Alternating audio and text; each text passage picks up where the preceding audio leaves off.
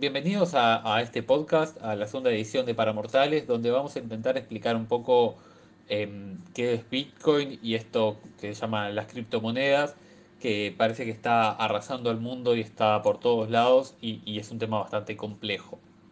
La pregunta en sí de qué es Bitcoin es bastante compleja de explicar porque ha cambiado un poco eh, la forma sencilla de explicarla a lo largo de los años. Bitcoin es algo que apareció después de la crisis financiera del 2008, ahí a, principios del 2009, y hoy por hoy, al, al 2021, la forma más fácil de explicarlo es decir que es la versión digital del oro en el siglo XXI. ¿Qué quiere decir esto? Que tanto el oro como Bitcoin sirven como reservas de valor. La idea es que si yo tengo, si yo trabajo y genero un valor, genero eh, una capacidad financiera de poder comprar algo, pero en el momento no tengo ganas de comprar nada, yo puedo reservarla, guardarla de una forma que no pierda, que no, no la vaya perdiendo con el paso de los años y en 5 o 10 años poder comprar algo que valga el mismo esfuerzo que me costó en este momento, ¿sí? Pero para poder explicar bien eh, qué, es Bitcoin, capaz que vamos a dejar un poco más claro qué es el oro, que en verdad el oro sabemos todo el mundo que es simplemente un metal, pero por qué el oro se usó durante cientos de años como la medida de intercambio de valor primordial en casi todo el mundo. El oro lo que se sabe es que es un metal, o sea, antes de, toda la ciencia de poder explicar qué, era el, eh, qué, es de por sí el oro, sino eh, nuestros antepasados veían al oro como un metal que era, por un lado, fácilmente maleable, es decir, que lo podíamos, lo podíamos transformar en muchas cosas, que además era brillante, a los humanos nos atrae la parte brillante porque nos, hace acordar a los reflejos de agua cuando, cuando éramos nómadas y buscábamos agua para poder hidratarnos, por eso es que la parte brillante no, nos atrae. También es un metal que es difícil de conseguir, es decir, que es poco, eh, poco abundante en la tierra y que además precisa un trabajo importante para conseguirse, ¿no? Precisamos o, hacer minerías o sacar una cantidad grande para después de esa cantidad grande de piedras, poder ir consiguiendo poquito de oro para poder hacer, hacer distintas cosas, pero además lo podemos dividir bastante. Es fácilmente podemos hacer un lingote de oro entero que pese un kilo o podemos hacer una moneda de oro que pese poco. Entonces, una de las principales ventajas que tenía era que era muy fácil de separar en, en distintas fracciones y que además es un metal que no se oxida, es decir, que no se pone feo con el tiempo si yo tuviese monedas de hierro, al pasar de un par de años, si yo no las cuido, iba a perder el valor intrínseco que tenía el metal porque se iba a terminar oxidando.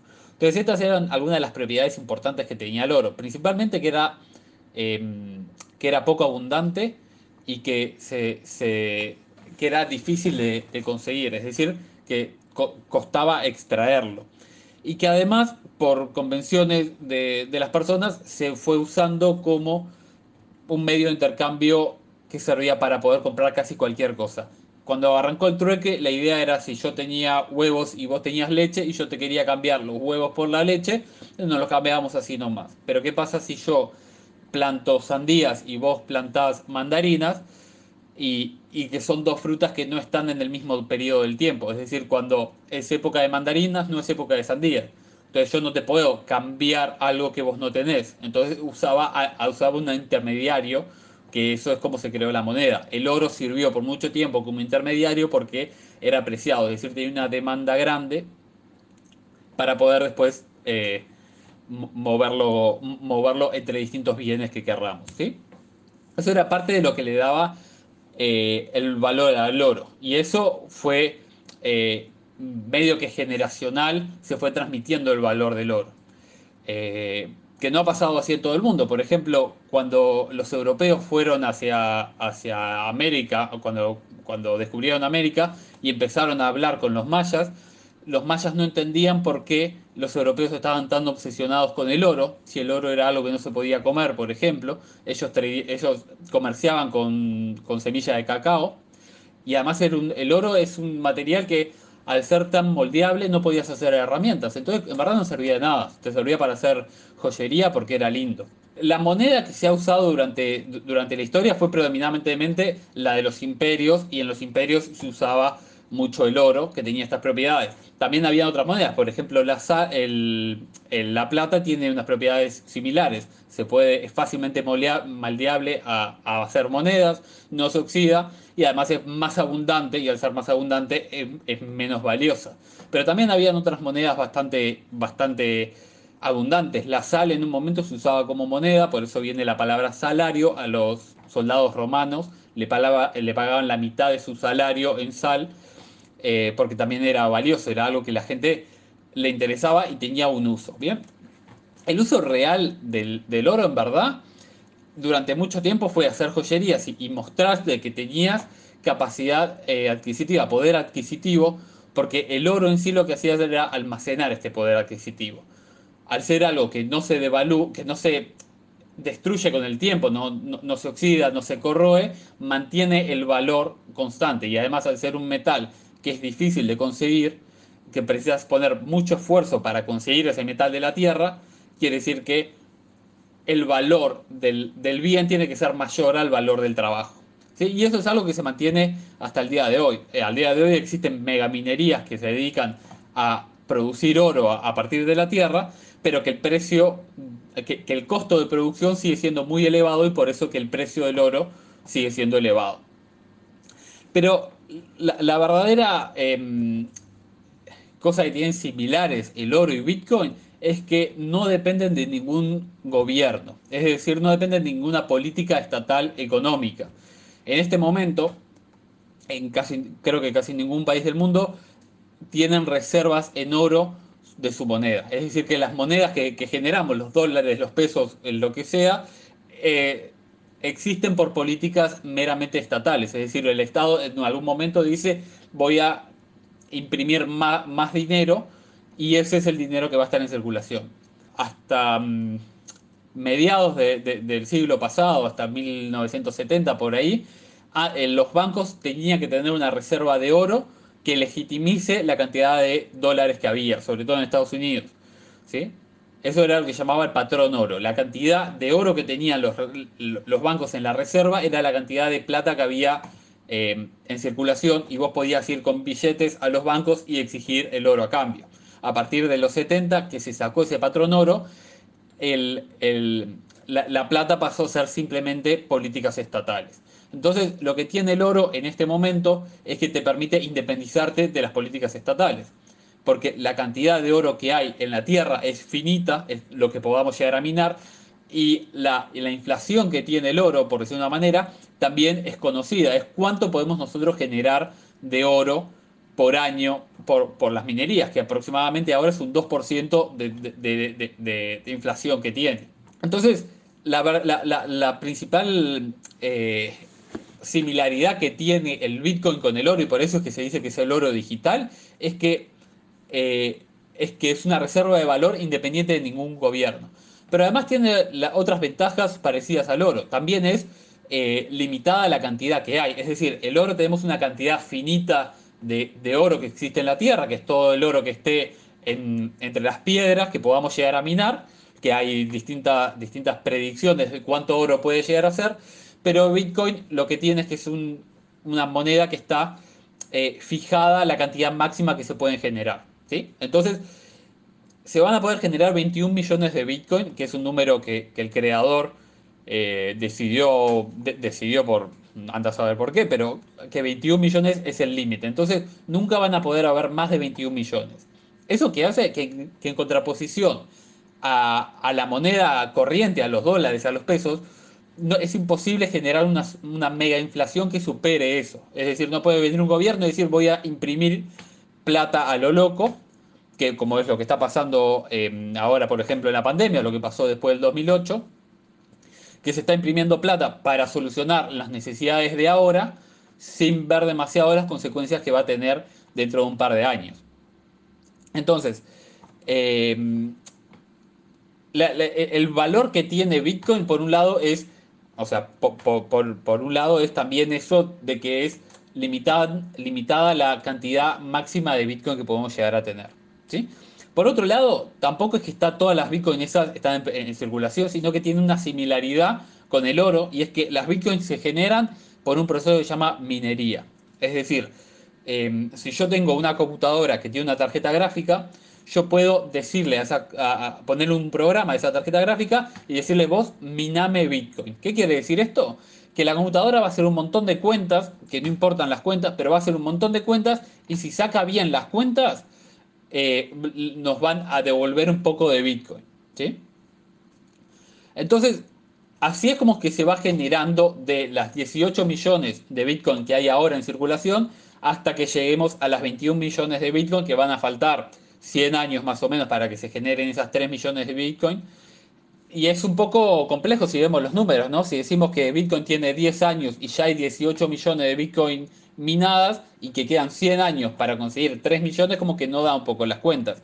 Y esto es porque el que inventó, el que inventó Bitcoin dijo, bueno, yo tengo que buscar una forma de hacer que la gente quiera entrar al mundo de Bitcoin al principio, pero que a medida que la gente vaya entrando, que cada vez estas recompensas sean menores para fomentar eh, el uso, ¿sí?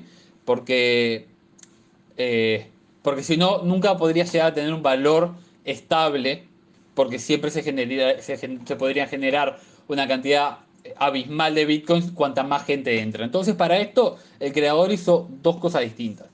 Por un lado, puso eh, una dificultad a las cuentas que tienen que hacer esta tarjeta gráfica que vos pones, que se va ajustando. Esto de las cuentas en verdad es un poco, eh, eh, es, un poco mentira lo que le dije y no es que yo ponga mi computadora a hacer cuentas, sino que todas las computadoras del mundo que están intentando conseguir Bitcoin están haciendo la misma cuenta a la vez. Y la primera computadora que llega a hacer esa cuenta bien es el que gana. Entonces todas las computadoras del mundo en verdad están compitiendo por poder hacer esa cuenta bien. ¿sí? Entonces cuantas más computadoras hayan, más competencia hay y más se gasta en energía para generar esa cuenta, ¿no? Las computadoras tienen que consumir energía para hacer cuentas para generar Bitcoin. Por eso también es que se dice que Bitcoin suele gastar mucha energía, que ahora después podemos ver un poco más, más eso. Pero la idea es que yo voy a tener un montón, voy a tener todas las computadoras del mundo, toda la persona que quiera participar de, esta competencia va a intentar conseguir eh, ser el más rápido en conseguir la cuenta. Entonces, lo que, lo, que se hizo en, el algoritmo, en la idea de Bitcoin es cada dos semanas más o menos vamos a ajustar la dificultad de estas cuentas que tenés que hacer para que cuanta más gente venga, más complicados sean en verdad, para que puedan competir todas las computadoras a la vez. ¿Sí? No sé si me estoy explicando, pero la idea es, no quiero tener a alguien que tenga, en vez de una computadora, 100.000 computadoras conectadas y que le gane siempre al resto de la gente, simplemente porque tenga muchos más, sino que al ajustar las dificultades suele ser un poco más azaroso qué, computadora es la que, la que consigue las cuentas. Eso es un poco el, concepto de cómo, se, min, eh, cómo es la minería y que además tiene otra, otra, em, otra jugarreta y es que al principio se empezaban minando 10 Bitcoin por cada cuenta de esta eh, perdón, 50 Bitcoin por cada de estas cuentas correctas, ¿sí? Entonces, si vos ponías tu computadora y sacabas la cuenta correcta, te daban 50 Bitcoins. Que en el momento, en el 2008, eso era, no sé, 4 centavos de dólar. La idea es que cuanto más gente se iba a poner a hacer eso, iba a haber más cantidad de Bitcoin en circulación. Y si vos tenés algo que tiene mucha oferta, pero no tenés ninguna demanda, nadie quiere usar Bitcoin, nadie quiere almacenar su, valor en Bitcoin, nadie va, nadie va a poner su computadora en juego, nadie va a gastar energía y después pagarle a UTE para generar algo que no, que, no te sea redituable. Entonces, lo que se le ocurrió al, señor que inventó Bitcoin, o, el conjunto de personas que no se sabe quién es que lo diseñó, es decir, cada un periodo de tiempo vamos a hacer que las recompensas por estas cuentas que vos generás sean la mitad. Entonces, cada cuatro años más o menos, un par de días más, un par de días menos, eh, se, entrega la mitad de Bitcoin por cuenta. Entonces, al principio se entregaban 50, después se pasaron a entregar 25, después se pasaron a entregar 12, ahora en este momento se están entregando 6,25 por, por bloque, y esto es lo que se considera como happening, que, o sea, la mitad, que es que cada cuatro años se consigue, se, se, se procesan la mitad de Bitcoin por vez que, por cuenta que se hace, ¿no? Y esto eh, es lo que pasó uh, el año pasado, en el 2020, en, marzo del, de, perdón, mayo del 2020, por ejemplo, y fue también lo que pasó en el 2016, que son los dos momentos donde más empezaron a escuchar la palabra Bitcoin y todo este boom de Bitcoin. Y esto viene un poco dado por las reglas del negocio. Si yo tengo un, una demanda eh, y una oferta que estaban más o menos balanceadas, en el momento que la oferta pasa a ser la mitad, porque la cantidad de Bitcoin que se pueden minar por, por cada cuenta pasa a ser la mitad, la demanda va a empezar a aumentar y entonces el precio va a empezar a aumentar. Y esto es básicamente lo que está pasando ahora y son, es por parte de ciclos. ¿Sí? Ahora, si volvemos a la analogía un poco de lo que era Bitcoin y, el oro, que habíamos dicho que Bitcoin es el, el oro del siglo XXI porque te permite almacenar eh, almacenar poder adquisitivo, lo que en verdad te está permitiendo almacenar con, con, esto de la minería es energía. Tanto el oro como, como, como Bitcoin te permiten almacenar energía. En el oro vos tenés que gastar un montón de energía para tener megaminerías que rompan un montón de piedras para que después puedan extraer algunos pedacitos de oro para que después puedan llegar a tener un lingote de oro. En esto es lo mismo, pero en vez de que sea un proceso químico y físico, es un proceso eh, meramente insílico, es decir, tenemos un, procesador que está haciendo cuentas para generar este para generar eh, estas bitcoins, ¿no? Pero también tiene un montón de ventajas. Hay ventajas de los dos lados. El oro tiene ventajas de que también se puede usar para otras cosas que no sean almacenar eh, valor. Puedes hacer joyas, puedes hacer electrónicos. Es decir, tiene un uso práctico eh, en la vida real. Sin embargo, es muy complicado de almacenar. Es decir, si yo quiero almacenar un montón de oro porque tengo 10 millones de dólares en oro, yo tengo que comprar lingotes de oro físicos y ponerlos en un cuarto que los pueda eh, poner protegidos por guardias. Entonces tengo que pagar por, por, el almacenaje y pagar por gente que me los cuide. Cuando Bitcoin simplemente es algo electrónico, es un, un valor que está, que está en, en Internet, que ahora hablamos un poco de cómo son estos valores, ¿no? Pero tiene una ventaja de que es mucho más barato de almacenar. Y que además es mucho más barato de comerciar con el oro. Porque si yo tengo un lingote de oro y me quiero comprar, quiero, eh, por más de que quiera pagar con el lingote entero, no lo tenga que fraccionar, pero yo quiero pagar con el lingote entero y, darse, y venderlo a alguien, yo tengo que llevar el lingote de oro físico a algún lado. Ahora, en cambio, Bitcoin me permite poder intercambiar la Bitcoin con el que sea a través de una tarjeta de crédito, como todos estamos acostumbrados, ¿no? Estamos, el, la era digital de, la moneda digital, nosotros ya estamos todos acostumbrados. Esto no es nada nuevo, no es algo revolucionario que está haciendo Bitcoin intercambio de valores. Lo que sí está haciendo de, novedoso, y volviendo un poco a, a la comparativa, es que no depende de ningún gobierno, ¿sí? El oro, lo que se mina de oro y lo que se, el valor del oro no depende de que un gobierno vaya y diga el oro vale tanto y se va a minar tanto y va a hacer lo que sea y cuando necesito más plata voy a aumentar las minerías, como lo que pasa con los dólares actuales, que el gobierno puede decir preciso conseguir más dólares, puedo imprimir más dólares. Entonces, esto es lo que, lo que se conoce y lo que se suele hablar con la palabra descentralización es, un, un, intercambio de valor que no está centralizado por un Estado o por un banco, sino que pueda yo intercambiar el valor con una persona directamente con la persona. Es decir, si yo tengo una Bitcoin y te la quiero pasar a vos, yo te la puedo pasar a vos, pero si yo tengo un lingote de oro y te lo quiero vender, probablemente tenga que ir a través de un banco. Esto te da una ventaja de que te saca un montón de burocracias, te saca un montón de, de costos, simplemente porque hay menos intermediarios para poder entender el resto y capaz que para poder entender un poco lo que pasó antes, tenemos que pensar en cómo, cómo funciona Bitcoin. Ahora que sabemos que lo único que, lo único no, pero lo primordial es que es una reserva de valor. Si yo tengo una reserva de valor, voy a tener que poder eh, hacer algo con ese valor y, en el, y el día de mañana poder comprar con esas cosas. Entonces, lo que, lo que es Bitcoin es básicamente como que tengamos una, una libreta ¿sí? que tiene mi nombre y cuánta plata tengo yo y después tiene tu nombre y cuánta plata tenés vos. Y si yo te debo 10 pesos, lo que hago es a mi, a, mi, a mi saldo de cuenta le escribo un menos 10 y a tu cuenta le escribo un más 10. Entonces ahí después tenemos los nuevos, los nuevos balances. Mi cuenta tiene tanto menos 10, la tuya tiene tanto más 10. ¿sí? Esto sirve si somos nosotros dos. O sea, si nosotros dos y nadie más del mundo está metido, eh, nosotros podemos mantener esa, esa forma de saber nuestras riquezas de por vida. Y todas las todos los cambios que hagamos entre vos y yo los anotamos en esa hojita. Ahora, Bitcoin lo que hace es agarrar esa misma idea y llevarlo un paso más adelante. Y decir, todos los que quieran participar de Bitcoin van a tener esta hojita. Van a tener la misma hojita y cada vez que pase una transacción y de, cualquiera que estemos nosotros en esta hoja, se va a sincronizar en todos a la misma vez. Es decir, todos tenemos que estar de acuerdo en que tal persona le pasó plata a tal persona. ¿sí?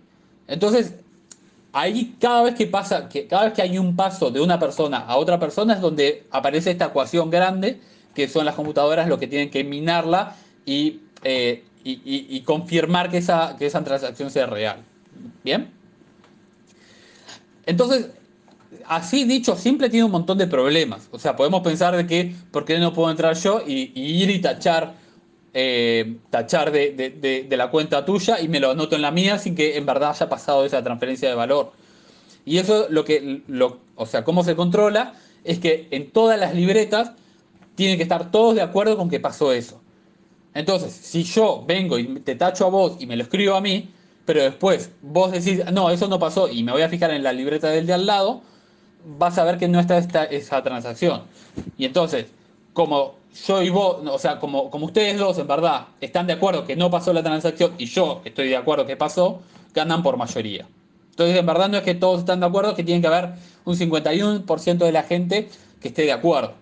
Si somos tres y, y, yo y él quieren cagarte a vos, es fácil, nos hablamos nosotros y te cagamos pero en el, eh, al día de hoy existen más de 10.000 nodos de gente que está asegurándose de que, de que esté funcional esta red. ¿no? Hay más de 10.000 personas que están activamente gastando electricidad para hacer estas cuentas, para comprobar que todas estas transacciones que nosotros escribimos en las hojitas, estemos todos de acuerdo. Y eso es lo que le da, en verdad, la, validez a, Bitcoin y, y, la seguridad a Bitcoin, ¿no? Porque en verdad, cuanta más gente esté dentro de, esta, de estas reglas, nadie quiere ser cagado. Entonces, como nadie quiere ser cagado, yo te voy a cuidar la espalda a vos para que si algún día me quieren cagar a mí, vos me cuides la espalda a mí. Y si hay alguien que quiere decir, voy a cagar la red de Bitcoin, tiene que poner de acuerdo al 51% de la gente. Es decir, tiene que agarrar a, 50, a 5.000 personas, a 5.000 eh, nodos que se llama, de gente que está intentando hacer esto de, del minado de Bitcoin y decirles, yo quiero hacer que esta transacción pase sin que el resto se dé cuenta. Y eso en verdad es carísimo. O sea, comprar a, la mitad de, una empresa es carísimo. Más allá de, los costos, de cuáles son los costos reales, eh, que esto es una simplificación grosa, pero, pero básicamente funciona así.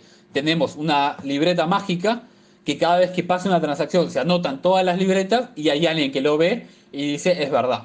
También lo que puede pasar, lo, que la otra forma que tenés de seguridad es que yo no puedo ir a mi cuenta y simplemente anotarme que tengo más de lo que tengo en realidad. ¿Por qué? Porque se sabe cuántas Bitcoin existen. Como había dicho, en este momento hay 18 millones de Bitcoin, pero puedo ir, eh, puedo ir al detalle de cuántas existen realmente y nunca va a haber más de 21 millones de Bitcoin. Y yo puedo saber cada 10 minutos cuántas Bitcoin van a haber de acá a, no sé, 100 años. Entonces, si yo sumo todo, todas las, todos los valores de las cuentas en, en, la libreta y me da más que lo que era, sé que está mal y, esa, y a esa libreta no le voy a hacer caso y le voy a hacer caso al resto de las libretas que estaban manteniendo la, la Em, manteniendo la seguridad de, Bitcoin. Bueno, eso espero que se haya entendido que esa es la idea de Bitcoin. Que, no, de vuelta, no quiero entrar demasiado en detalle, pero la idea es que es una forma de almacenar, eh, de almacenar poder, poder adquisitivo y que no dependa de ningún gobierno, sino que sea la gente, cualquier persona que quiera apoyar a la red de Bitcoin puede apoyarlo y no puede depender de ningún gobierno. ¿Bien? Ahora, voy a hablar un poco de, las preguntas más clásicas que suelen salir eh, sobre Bitcoin. La primera es si no se puede usar para actividades ilegales. Y eso suele ser como que el detrimento más grande que le dé la gente, que se usa para comprar drogas o que se usa para financiar mafias o lo que sea, ¿no? Y en verdad es menos bueno usar Bitcoin para eso que usar cash. Si yo voy y uso cash y quiero darle cash al que sea en la calle, nadie nunca se va a dar cuenta que yo le di eh, plata, papel moneda a alguien. Ahora, si yo tengo en una libreta todos los nombres de la gente y todas las transacciones que se dieron, y que además esta libreta almacena todas las transacciones que existieron desde que se inició Bitcoin, de hace 10 años, que es una libreta que tiene un montón de, transacciones, todas las transacciones que pasaron, de qué, de, qué persona a qué persona pasaron, no tiene mucho sentido que yo lo use para algo ilegal, porque es muy fácil de, traquear para atrás. Es decir, si, yo, si, si la policía agarra a un criminal y ve que tiene bitcoins y quiere decir, a ver, ¿quién te dio estas bitcoins?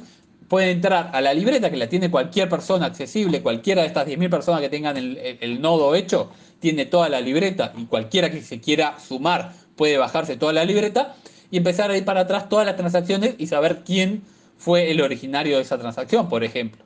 Entonces no tiene mucho sentido que se use para eh, fines ilícitos. Hay otras formas mejores de, uso de fines para usar plata mal, pero que no me voy a meter con eso, ¿no? Y eso es uno de los grandes miedos que tiene la gente. Por otro lado, el otro gran miedo que tiene la gente es si los gobiernos suelen ser los que controlan todo, no puede ser que venga el gobierno y quiera controlarlo, que quiera prohibir a Bitcoin. Y eso es verdad. Puede venir un gobierno y decir, sí, yo quiero prohibir a Bitcoin. Pero ¿qué va a hacer para prohibir a Bitcoin? No, no tiene, no tiene podestad de, de hacer nada para prohibir a Bitcoin si nadie sabe que vos estás Em, usando Bitcoin y, no tenés físicamente una Bitcoin. Si, el oro es ilegal, en los años 30 en Estados Unidos hicieron que la posesión de oro sea ilegal. Ninguna persona, individuo podía tener oro. Entonces iban los policías y si veían que tenías oro, te lo sacaban. Al principio te daban plata, te indemnizaban, pero después que pasó a ser, o sea, primero pasó a ser ilegal y ahí te daban plata, pero después era ilegal y si tenías simplemente te lo sacaban. Acá esto es algo digital. Nadie, puede venir a sacarte algo realmente digital. Además, tampoco les sirve a los gobiernos querer prohibir eh, eh, Bitcoin porque es un desarrollo eh, industrial y tecnológico bastante, bastante, bastante avanzado, que tampoco me metí demasiado en detalle de cuáles son las verdaderas ventajas que tiene Bitcoin desde un punto de vista em, criptográfico y, ¿cómo decirlo? Eh, ingeniería, eh, de, la forma de la ingeniería que tiene toda la parte, toda la tecnología que tiene detrás, que es lo que se llama blockchain, que no me voy a meter en detalle a hablar de blockchain, pero, pero es, es un avance tecnológico que, es superior a cualquier forma que tenemos nosotros de, preservar eh, la, la plata. Es decir, esto de poder tener la libreta, que todo el mundo pueda ver cuáles son todos los cambios, es la forma más segura que tenemos nosotros de preservar la plata. Eh, si vos vas a un banco, eh, todos, todos conocemos que existen robos de banco, que pueden ir y robar el banco. Acá es imposible poder robar el banco, o sea, hackear la, la, red de Bitcoin porque precisás que el 51% de la gente esté de acuerdo en querer hackearla. Y además, si el 51% de la gente que, está haciendo la minería dice, ah, sí, yo voy a ir a hackearla, después la gente ya no va a confiar en Bitcoin como una buena reserva de valor y va a perder todo el valor. Entonces, si ahora sale 58 mil dólares la Bitcoin, después de eso va a valer, no sé, 20 dólares.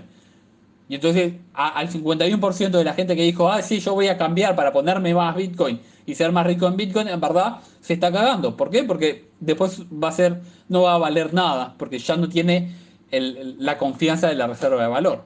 Es como, por ejemplo, si nosotros ahora reservamos el valor en oro, pero encontramos que viene un asteroide que va a caer en la Tierra, no va a matar a nadie, pero es un asteroide hecho de oro, eso en cuanto caiga y lo empecemos a minar, va a bajar sea, va a aumentar la demanda del oro, va a bajar mucho el precio, nadie va a querer almacenar el oro, eh, eh, almacenar su valor en oro, sabiendo que podemos ir a buscar más asteroides eh, en el espacio.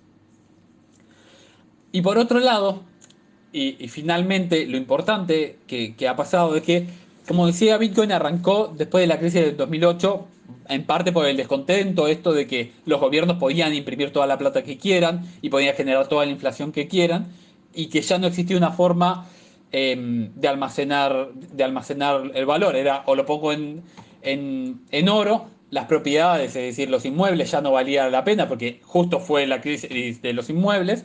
Y, y, y, el que lo inventó dijo, el oro me encanta, pero tiene un montón de limitantes de que es difícil de, de, almacenar, que me lo pueden robar, lo que sea, y diseñó toda esta parte de Bitcoin.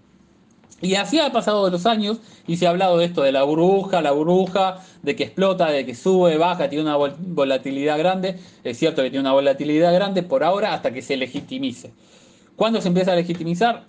Cuando las grandes empresas empiezan a usar Bitcoin eh, como si fuese cualquier otra, otra forma de pago y lo más, eh, lo, más conocido en los últimos meses es que Tesla, la compañía esta que hace autos, autos eléctricos, de, eh, puso un porcentaje de sus reservas. Normalmente las empresas tienen reservas en activos, tienen reservas eh, en acciones y tienen reservas en cash, en, plata. Y dijo, en vez de tener mi plata que se está devaluando por la inflación porque están imprimiendo dinero, la voy a poner en Bitcoin. Y agarró y dijo un 10% o un 8%, no me acuerdo, de, todas mis reservas la voy a poner en Bitcoin y además voy a hacer que el que quiera pueda venir a comprarme un Tesla con Bitcoin. Entonces esto le da una legitimización bastante más importante. Y además han salido un montón de empresas. E incluso ahora, en el último mes, salió que Visa y Mastercard van a empezar a aceptar eh, pagos en Bitcoin. Que en verdad es, es, medio difícil esto de decir pagos en Bitcoin porque si sabemos que la volatilidad es grande y que si hoy está a 58 mil dólares y mañana puede estar a 100 mil dólares, si yo te voy a comprar algo que sale, no sé, 100 dólares y tengo un billete de 100 dólares y Bitcoin que valga 100 dólares, no te voy a comprar con la Bitcoin, te voy a comprar con los dólares porque es lo que se llama el dinero blando. Cuando hay dos cosas que valen lo mismo en el momento, pero hay algo que es más fuerte, más sólido conceptualmente, se suele ahorrar lo sólido conceptualmente y gastar lo, más, blando. Por ejemplo, si yo tengo dólares y pesos y puedo comprar algo igual, voy a gastar los pesos. O si yo tengo una moneda de, oro y una moneda de cobre y, me quiero comprar una manzana y las dos salen una moneda, independientemente de qué moneda, voy a gastar la de cobre. Bien, eso en parte de, lo que es la legitimización, que además hay otras empresas, por ejemplo PayPal ahora te acepta, te, te permite comprar, comprar Bitcoin y almacenar Bitcoin no sé en Uruguay, la verdad, pero a nivel mundial. Y Visa ahora está intentando transar en, lo que se llaman, lo que, eh, lo que se van a llamar las monedas estables. Que acá voy a hacer un paréntesis y es que si, Bitcoin, si bien Bitcoin es la, mm, criptomoneda original y la más conocida, existen un montón, existen más de 7.000 monedas distintas que todas se basan, básicamente, está Bitcoin por un lado, está lo que se llama Ethereum, por el otro, que es un sistema operativo que te permite hacer un montón de aplicaciones adentro de Ethereum. Y después hay, hay otras cosas que no importan. De Ethereum vamos a hablar en algunos podcasts, vamos a, meternos un poco más en Ethereum, en lo que se llama DeFi y en lo que se llama NFTs, que es un tema mucho más entretenido que Bitcoin en verdad. Pero en Ethereum lo que te permite hacer es generar una moneda parecida a Bitcoin, pero que tenga una estabilidad con el dólar 1-1. Entonces vos tenés esta, esta moneda digital que vale un dólar, que siempre va a valer un dólar, pero que está asegurada de la misma forma que está asegurada Bitcoin. Y es fácilmente de, transportar, no es que preciso tener los papeles monedas, si yo te lo quiero mandar, no importa en qué lado del mundo estés, te lo puedo mandar y en 10 minutos vas a tener la transacción, o en menos, en 10 segundos, y no vas a tener que pagar todos los pasos intermedios que tiene, por ejemplo, mandar por Western Union que mandar, no sé, 100 dólares por Western Union, te puede salir 20 dólares de cosas extra que tenés que pagar. Entonces ahora avisa lo que está intentando hacer y, lo que ya dijo que lo va a hacer a partir de, de, mitad de año para adelante es que puedas empezar a pagar como si nada con esto que se llama USDC, USD Coin, em, que tiene todas las ventajas de los cripto, pero tiene la seguridad de estar regulada básicamente por el, dólar y por el, por el gobierno eh, estadounidense. Y bueno, con esto quería medio que resumir lo que era lo que es el lo que es Bitcoin, eh, para qué se está usando al día de hoy y, sacar un poco los miedos de, que pueden llegar a ver de no entender qué es esto de Bitcoin, cómo se almacena Bitcoin. Porque Bitcoin originalmente fue Eh, la pregunta me, eh, me llega que dice, ¿es verdad que si te olvidaste la contraseña, de, la contraseña de Bitcoin fuiste? O sea, que si te olvidaste la contraseña perdiste. Y ahí em, hay dos formas de ver cómo es que se almacena Bitcoin. Está la forma purista, es decir, la, de los, la del que creó Bitcoin y la que la, gente que defiende a Bitcoin a muerte que, y que no quiere nada que ver con el gobierno y que dice nosotros tenemos que ser nuestros propios bancos, que es que yo almaceno mi Bitcoin y me la acuerdo en una cuenta que solamente me la sé yo. Que en verdad Bitcoin, em, vos tenés lo que llama una llave pública y una llave privada. La llave pública es un conjunto de caracteres o un código QR que si yo te quiero mandar Bitcoin a vos, te lo mando a ese código QR. Es igual que mandar un mail, pero en vez de tener una dirección de mail, tenés un QR, ¿no? Entonces, si yo te mando algo a eso, a vos te llega. Y después tenés la llave privada, que es algo también que te genera, que es un conjunto de 60 caracteres distintos mezclando números y letras, que es imposible de, acordártelo, pero que te lo puedes acordar de una forma más sencilla, por decir una manera, que es si te acordás 12 palabras, que, bueno, es una frase eh, memotécnica que si vos te acordás 12 palabras, después puedes acceder a eso. Entonces, si yo quiero ser mi propio banco, me puedo acordar esas 12 palabras y nadie nunca va a poder acceder a lo que es mi Bitcoin. Eh, sin, saber esas 12 palabras. Entonces un gobierno nunca va a poder venir, por ejemplo, a obligarme que les dé mis bitcoins si yo nunca le doy mis 12 palabras porque físicamente no tengo nada. Ahora, esa es la forma eh, más complicada de almacenarlo y, la que la mayoría de la gente no, no lo va a hacer porque, em, porque te requiere una presión propia. Es decir, yo me tengo que, estar seguro de que quiero eh, almacenar mis bitcoins. Entonces también lo que yo puedo hacer es decir, yo quiero un banco, una especie de banco que me almacene mis bitcoins y ahí simplemente eh, yo me tengo que acordar un nombre de usuario y una contraseña como en cualquier, en cualquier, en cualquier banco o en cualquier cuenta. Entonces si yo me acuerdo el nombre de usuario y la contraseña, me permite, me permite almacenar mis bitcoins y además hacer una empresa terciarizada que lo que hace es asegurarse de que mis bitcoins estén seguras, yo podría llegar a, por más de que pierda mi contraseña, volver a, conseguirla, por, igual que podría conseguir mi contraseña del banco.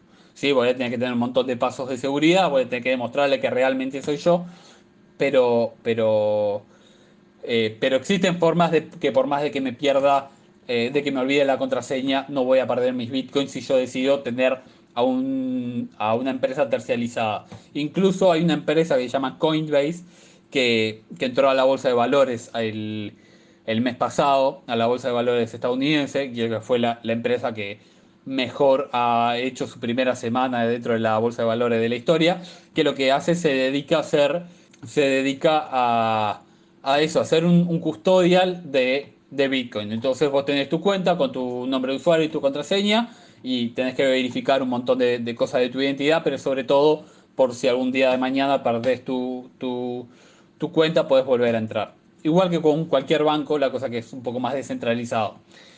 Eh, después hay una pregunta que, dice cómo se consiguen las Bitcoin y si hay una plataforma para conseguir Bitcoin. Eh, sí, existen muchas formas de conseguir Bitcoin distintas. En Coinbase, por ejemplo, es una de las formas de, conseguir Bitcoin. Hay, hay, un montón de estas, eh, de estas empresas que se encargan de terciarizarte la, el, mantener tus Bitcoin no todas tienen alcance para Uruguay, ahí hay que fijarse bien qué empresa tiene alcance para Uruguay y si no puedes comprar en algo eh, en otras plataformas que sí puedes comprar por ejemplo con Visa em, la, Visa la Alfa Bro del, Banco República te permite esas compras online y te permite comprar Bitcoin y mandarlas al, al, custodial o quedártelas vos en una billetera que puedas tener, una billetera digital, que es básicamente una aplicación como la del banco. Personalmente yo uso una que se llama MoonPay, tipo Luna y pagar, moonpay.io, eh, que esa me ha resultado bien. Siempre hay algunas comisiones de cuando compras, pero como cuando compras en cualquier lado del mundo. Bueno, espero que se haya entendido un poco, eh, que me esté soltando un poco más en, esto de, hablar a una cámara y hacer un monólogo. Y bueno, eh, cada vez va, va a ir un poco mejor. Y bueno, eso. Espero que se haya entendido. Eh, que les hayamos podido sacar un poco de las dudas y muchas gracias por escucharnos.